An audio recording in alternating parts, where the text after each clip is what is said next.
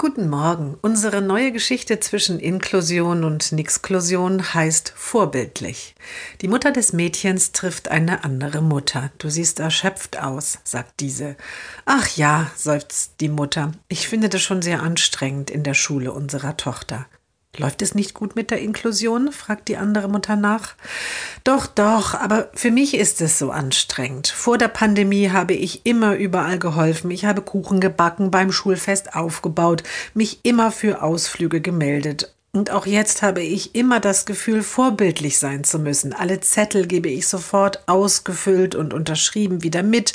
Ich packe die dicken Klamotten und Handschuhe ein warte natürlich beim Abholen genau dort, wo es vorgeschrieben ist.